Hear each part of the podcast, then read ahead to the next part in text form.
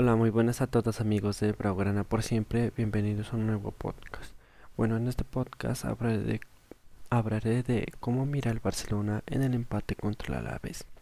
Bueno, hoy el Fútbol Club Barcelona empató con el Alavés con un marcador por 1 a 1.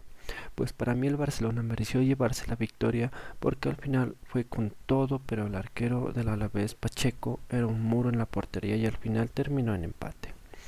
Lo que destaco es el error a Rafar de Neto donde perdió un balón en el área y terminó en gol del Alavés y esa fue la única ocasión clara que generó el Alavés en todo el partido. Y así que si no hubiera cometido ese error el Barcelona hubiérase llevado la victoria de visita.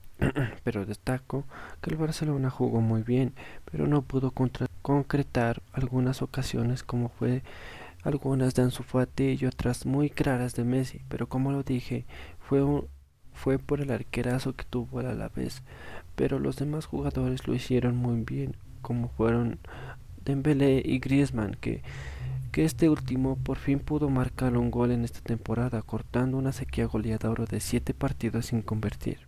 Bueno, si me preguntaran qué, yo, qué es lo que mejoraría, pues yo en los entrenamientos a los delanteros les hiciera práctica de definición, porque eso es lo que necesita mejorar el Barcelona y carece, porque tuvimos muchas ocasiones de gol en los partidos contra la Juventus y el Alavés, pero no se concretaron y como fue el último no se pudo llevar la victoria como fue el caso de hoy pero los demás nada que decir porque están excelentes tanto en defensa y en, en el medio campo. Y si, y mejora la definición, el Barcelona puede aspirar a todo esta temporada porque si lo veo este Barcelona fuerte y concentrado para ir por la Liga, por la Champions y por la Copa del Rey.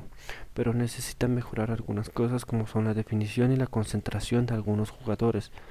Pero como lo ha dicho Ronald Koeman, paciencia este Barcelona necesita paciencia porque está en plena reconstrucción y toca darle tiempo para que vuelva a mejorar.